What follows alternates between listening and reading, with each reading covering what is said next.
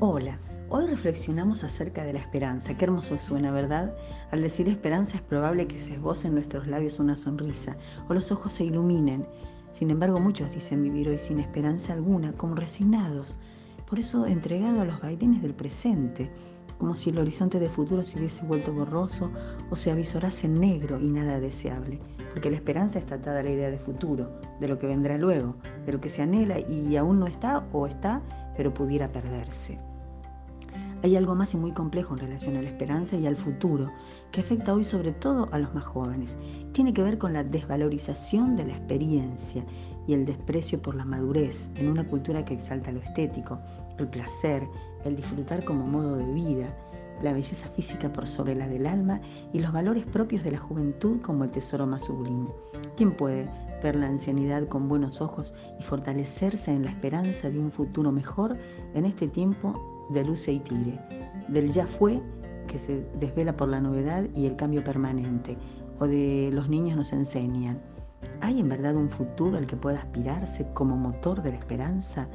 ¿Qué hay de tu vida, por ejemplo, en relación a la esperanza? ¿En qué pensás?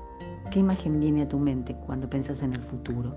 ¿Está tu futuro atado o asegurado en una esperanza cierta de bien? ¿O por el contrario son más las dudas que las certezas y en ocasiones te da vértigo pensarlo? ¿Qué amenaza tu horizonte de futuro? ¿Es verdad que la esperanza es lo último que se pierde? El título alude a un dicho popular que por lo general se pronuncia en momentos difíciles o de incertidumbre, cuando la esperanza parece desvanecerse. En nuestra cultura, nuestros vecinos, compañeros de trabajo, la gente en general, tiene un concepto distorsionado de la esperanza. Es como si tuvieran esperanza en la esperanza son los deseos, los buenos deseos, las aspiraciones, la intuición tal vez, o los hechos concretos a favor de que esos deseos se hagan realidad lo que los anima. En nuestra cultura el concepto de esperanza está más ligado al presente que al futuro, porque los pilares en que se basa esta esperanza, que me animo a decir devaluada, son temporales, inestables, inmensamente frágiles. Pero cuando vamos a la Biblia aprendemos que esperanza es otra cosa. El ser humano no puede vivir sin esperanza, pero la esperanza no es tal cuando no mantiene una base firme. Y esa roca sólida, esa base inamovible e inmutable, solo puede ser Dios, el Dios vivo y verdadero. Él es Dios de esperanza, como leemos en el libro de Romanos, en la Biblia, en el capítulo 15, verso 3. Mira qué hermoso. Y el Dios de esperanza, a los que en Él confía, les habla. Los llene de todo gozo y paz en el creer para que abunden en esperanza por el poder del Espíritu Santo. Esperanza tiene relación directa con la fe. En la Biblia hay muchísimas historias de las que podemos aprender acerca de la esperanza. Muchas veces la esperanza tiene que ver con anhelos o necesidades cubiertas en esta tierra. Es la esperanza de salir adelante en la vida, de que nuestra familia esté bien, que no nos falte nada, que estemos saludables, que nos vaya bien. Las vidas de Abraham, José, Ana y otros son ejemplos de esto. Son bellísimas historias de hombres y mujeres de fe que pusieron su esperanza en las promesas de Dios y pudieron permanecer confiados a lo largo de los años hasta lograr la concreción de sus peticiones.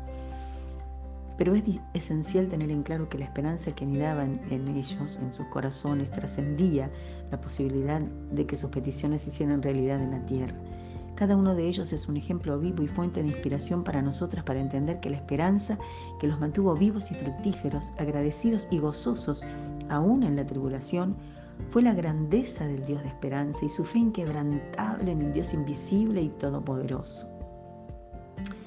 En el Dios fiel y sus promesas estaba la base sólida de su esperanza, y en él se mantuvieron creyendo, como nos anima el versículo 23 de Hebreos 10 Mantengamos firme la esperanza que profesamos porque fiel es el que hizo la promesa.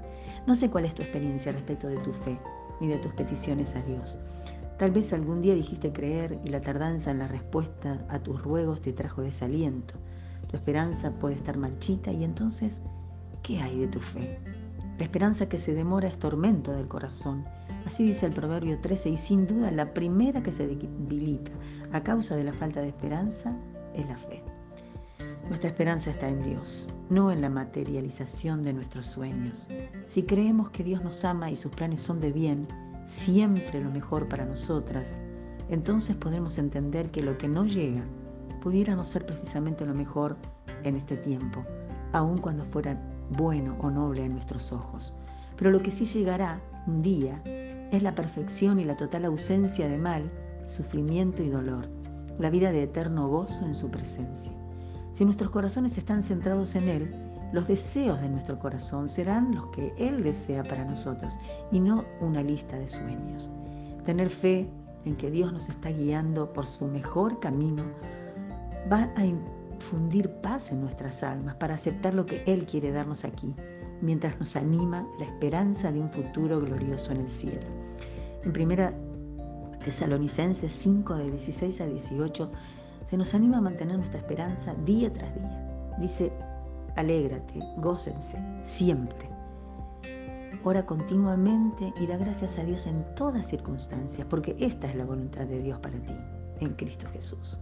No puedo pensar en una mejor manera de vivir que regocijarnos en las promesas de Dios para nosotras, nuestra esperanza de la eternidad en el cielo y saber que Él quiere tener comunión permanente con nosotras, estar agradecidas de nuestras vidas, incluso en medio de las dificultades, puede ayudar a mantener nuestros oídos atentos para conocer más a Dios, para escuchar su voz y mantener el gozo.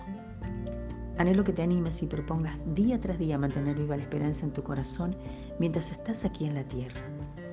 Todos los dolores, la espera, las oraciones sin respuesta no son en vano, porque fiel es el que prometió.